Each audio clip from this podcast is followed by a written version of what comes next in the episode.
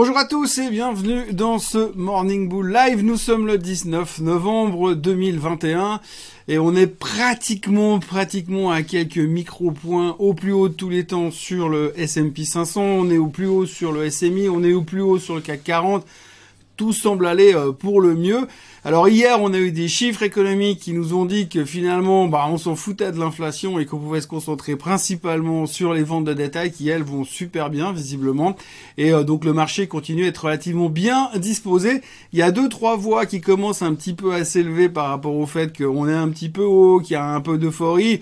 Mais si on regarde le bilan de deux trois trucs, il y a de quoi être rassuré et il y a de quoi être inquiet aussi. Et oui, c'est ça la beauté des marchés boursiers.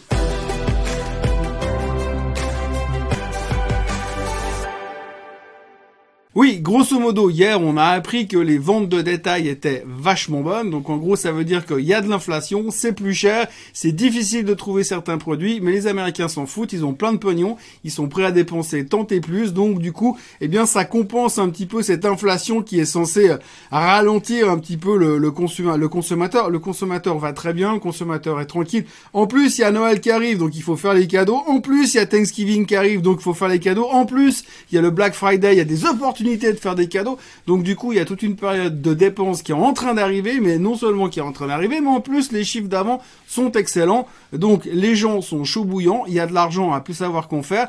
Il y a de plus en plus de gens qui quittent leur job, donc je suppose qu'il y a plein de gens qui gagnent tellement de pognon en bourse qu'ils en sont en train d'arrêter de travailler. Donc visiblement ça va pas être sur les cryptos parce que vu la claque qu'elles se sont pris depuis deux jours, eh bien c'est peut-être un petit peu plus calme de ce côté-là. Mais en tout cas pour le reste, eh bien les gens sont super chauds et euh, assez confiants par rapport à l'avenir. C'est en tout cas ce que nous donnait comme signe euh, les, retailers hier. On avait les chiffres de Walmart qui étaient pas terribles au niveau euh, au niveau revenu, donc ça, ça diminue un petit peu, un peu quand même chez Walmart, mais malgré tout, relativement confiance. Il y a une grosse confiance vraiment en l'économie et en, en, le consommateur américain, puisqu'on sait qu'en fait le moteur de la croissance aux États-Unis, si le consommateur n'est plus là, c'est terminé. Mais pour l'instant, le consommateur est là. Donc du coup, on a pris l'inflation, on a fait une boule de papier et on l'a jeté au fond de la cave, on s'en fout pour l'instant, on est tranquille, on est serein et les marchés sont de nouveau repartis de plus belle. Maintenant, on va faire face à deux trois petits euh, problèmes ces prochains jours. Il va falloir gérer. Euh, ce soir, on a par exemple les chiffres de Nvidia. Alors Nvidia, évidemment, c'est la meilleure boîte du monde, ça fait partie des meilleures boîtes du monde. Mais on commence aussi à se poser des questions sur le fait que finalement, il y a beaucoup de sociétés qui ont déjà fait un move hyper important avant la publication. C'est le cas des Nvidia. Et on se dit, est-ce que ce soir, ça va suffire finalement pour continuer ou en tout cas ne pas se péter la figure derrière. Alors c'est là aussi où on commence à tourner au niveau de la thématique de l'euphorie. Alors j'ai déjà beaucoup parlé des voitures électriques, j'y reviendrai encore après, mais pour l'instant, si on parle d'euphorie et ce dont je parle régulièrement, eh bien il y a d'autres personnes qui arrivent en disant ouais mais on n'est pas dans une période aussi euphorique que ça. Et c'est vrai, si vous regardez les plus grosses capitalisations du S&P 500, il y en a 8 dont Nvidia, Microsoft et consorts, et dans ces 8 grosses capitalisations qui représentent 12 trillions, 12 000 milliards de dollars, et eh bien si vous prenez euh, ces 12, ces 8 boîtes, et eh bien finalement ça représente 30% du marché, mais quand vous regardez leurs métriques, leur valorisation, et eh bien c'est pas si cher que ça. Aujourd'hui, acheter Microsoft à ce niveau, acheter Google à ce niveau, acheter Apple à ce niveau, c'est pas si angoissant que ça, parce qu'en termes de revenus, en termes de performance brute fondamentale, eh ben elles sont pas aussi chères que ça. Donc ce cas de figure, ça rassure et c'est plutôt encourageant. Par contre, après, de l'autre côté, effectivement, si on regarde un petit peu certains secteurs, en faisant le breakdown secteur par secteur, eh bien, il y a de l'euphorie. Alors évidemment, je vais pas vous refaire un cours sur les voitures électriques, puisque hier, on a de nouveau eu une explosion de Rivian, mais en plus de Lucide. Hein. Donc après ces chiffres, Lucide montait un tout petit peu hier soir, elle finit en hausse de 23%. C'est l'euphorie totale. Rivian prend encore 15%. Donc cette fois, non seulement elle a dépassé la market cap de Ford, et de GM, et non seulement elle a dépassé la market cap de Ford et de GM mise ensemble. Donc ça continue à cartonner. Lucid est en train de devenir euh, la troisième plus grosse capitalisation boursière américaine en termes d'automobile.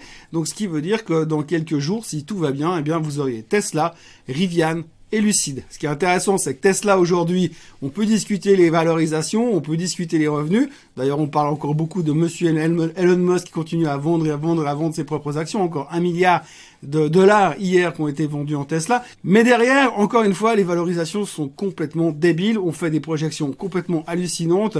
Et je disais un article ce matin, si vous regardez finalement, on dit oui, mais Rivian, c'est normal parce qu'ils vont vendre plein de véhicules à Amazon. C'est vrai.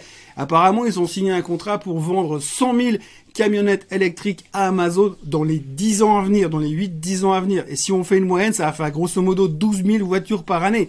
12 000 voitures par année, c'est que dalle. C'est juste rien du tout. Sans côté que ce genre de bagnoles sur des rabais, ils ont des rabais flottes, donc forcément, ils les payent pas à 100% du prix. Donc, forcément, il y a encore des questions qu'on peut se poser là derrière. Donc, il y a clairement une surévaluation au niveau des voitures électriques. Tout le secteur électrique est en train de péter à la hausse. Si vous regardez euh, Fisker, qui a aussi explosé ces derniers jours, Fisker cartonne parce qu'ils ont présenté leur nouvelle voiture, leur premier véhicule électrique euh, qui était prévu, le Ocean, a été présenté hier soir en Californie.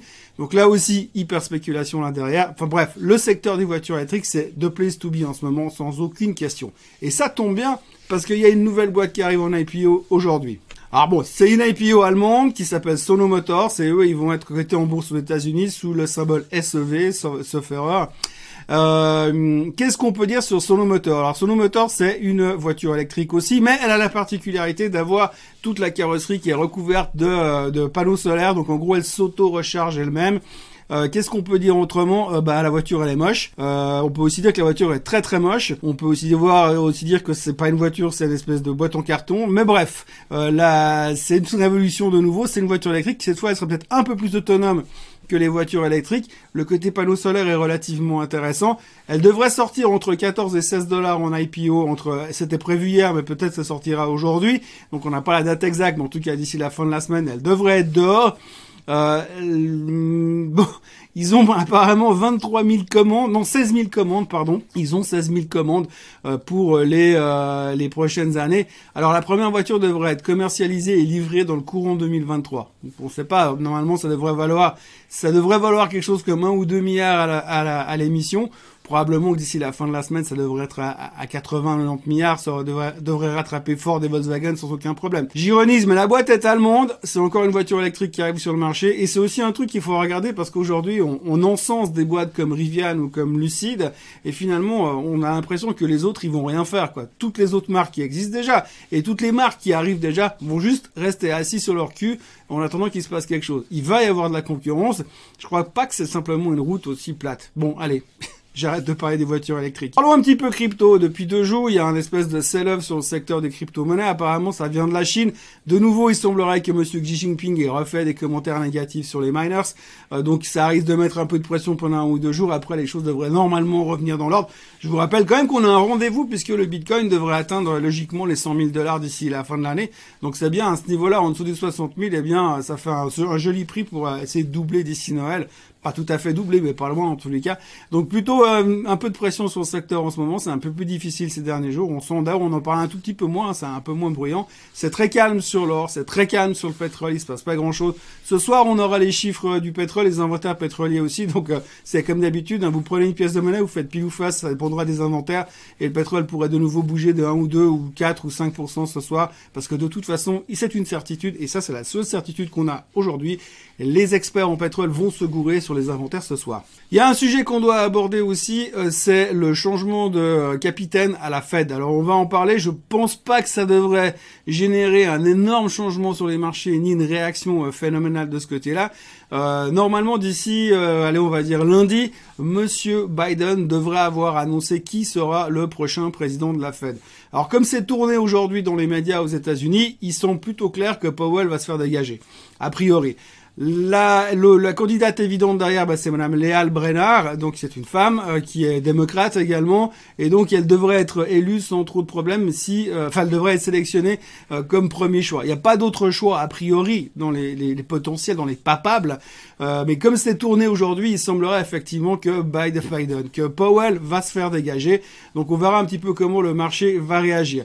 Ce qu'il faut comprendre aussi, c'est qu'une fois que le, président de la Fed a été nommé par le président des États-Unis, ça doit passer devant le Sénat. Si c'est Powell qui est renommé, ça passera sans aucun problème parce qu'il s'est déjà tout acquis à sa cause.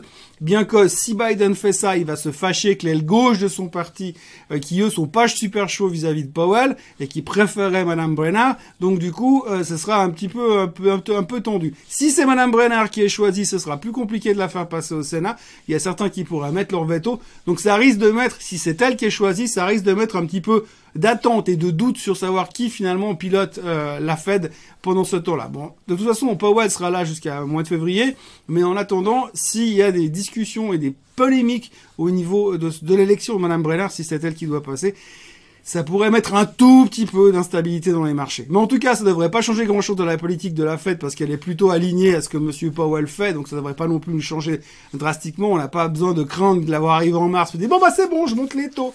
C'est pas ce qu'on aura, mais en tout cas, il faut pas oublier qu'on aura ça à se mettre sous la dent ces prochains temps. Il y a aussi un truc qu'il faut pas oublier, c'est que le 15 décembre, si les Américains n'ont pas trouvé une solution pour le plafond de la dette, ils sont en défaut de paiement. La question du jour, elle concerne l'hydrogène et Emmanuel Macron ou Emmanuel Macron et l'hydrogène. Je lis dans les news que ton ami, Monsieur Macron, oui, je l'adore, euh, a annoncé une enveloppe de 1,6 milliard d'euros pour l'hydrogène. Si l'enveloppe est validée, aurais-tu des idées de société à investir? Est-ce que tu penses que qu'est-ce que tu penses de l'hydrogène pour le futur? Merci pour ta réponse et euh, bonne continuation. Merci pour la bonne continuation. Euh, donc en gros, sur l'hydrogène aujourd'hui, déjà je pense que cette histoire d'enveloppe, elle a déjà été un petit peu pricée, parce que si vous regardez la performance des deux titres français qu'on peut regarder en ce moment, c'est McPhee et euh, Hydrogène de France, euh, eh bien ces deux titres-là eh bien, ont déjà bien monté, puis se sont calmés. Donc si on veut investir dans l'hydrogène, sur l'Europe, ces deux-là sont plutôt intéressants. Donc en dehors de la France, il existe aussi d'autres sociétés. Alors si vous voulez jouer plus sur le côté américain, c'est un petit peu plus volatile. Ils ont déjà eu leurs heures de gloire ces derniers temps. Vous avez des boîtes comme FuelCell, vous avez des boîtes comme Ballard Power, comme Plug Power. Je vous mets tous les symboles au fur et à mesure. Euh, et Bloom Energy Corp. Donc toutes ces sociétés-là sont susceptibles euh, de, de booster dans l'hydrogène ces prochains temps. L'hydrogène est un thème assez compliqué, donc euh, je, je ne suis absolument pas la personne pour en parler en détail. Mais euh, l'année passée, enfin non, c'est ce printemps, on a fait une conférence avec Swissquote, le Swissquote Trading Day, et lors de cette conférence, il y avait une présentation et une discussion avec Monsieur Hubert Giraud, qui est professeur à l'EPFL à Lausanne. vous retrouverez le lien de, de cette vidéo, de cette interview, cette discussion qu'on a eue ensemble, lui et moi, en dessous de cette vidéo. Regardez, il vous donnera déjà pas mal d'indices. Mais en tous les cas, si on veut revenir sur le sujet, pour investir dans l'hydrogène en France, Hydrogène de France, McPhee, euh, et puis aux États-Unis, eh ben on va dire euh, Ballard Power, Fuel Cell, euh, Plug Power qui sont les big names. Vous pourrez trouver un ETF aux États-Unis qui s'appelle le HJEN, HJEN, et vous trouverez aussi le lien pour downloader le fact sheet sous la sous la, vidéo là-dessous. Et là-dessus, vous aurez déjà pas mal de choix pour investir dans l'hydrogène. Mais regardez la vidéo pour bien comprendre parce que tout n'est pas bien et tout n'est pas mal dans l'hydrogène. C'est clairement c'est clairement une idée du futur. Il y a beaucoup de gens qui pensaient dire ok la voiture c'est l'avenir. Mais c'est pas forcément dans cette direction-là qu'il faut regarder. Mais je suis pas prof à l'EPFL. Regardez cette vidéo et vous y verrez plus clair. Et pour les, thèmes d'investissement, vous retrouvez les liens dessous. Voilà, c'est tout ce que je pouvais vous raconter aujourd'hui. La journée est toujours très calme. On est toujours très proche des plus hauts historiques. Aujourd'hui, on a les chiffres de Nvidia, de Cisco et de Target. On peut dire, quand Cisco publie ses chiffres, que la saison des résultats est terminée ou pratiquement terminée. Il n'y a plus grand chose à attendre. Maintenant, on va se concentrer sur la macro, sur l'élection du prochain ou euh, de la réélection de Monsieur Powell. Et puis pour le reste, eh bien, euh, on va surfer sur la vague de tout va bien, puisque pour l'instant, tout semble aller pour le mieux et on devrait se retrouver demain pour voir euh, Rivian autour des 200 milliards de market cap. Passez une très bonne journée, n'oubliez pas de vous inscrire à la chaîne Suisse Code Suisse, ça monte tous les jours, on arrive gentiment en direction des 11 500 followers, on est à pratiquement 1000 nouvelles inscriptions par mois, donc continuez, parlez-en autour de vous et partagez cette vidéo, likez-la, il y a de moins en moins de dislikes, merci à tous, pourtant c'est encore autorisé, passez une très bonne journée et je vous retrouve demain à la même heure et au même endroit. Bye bye.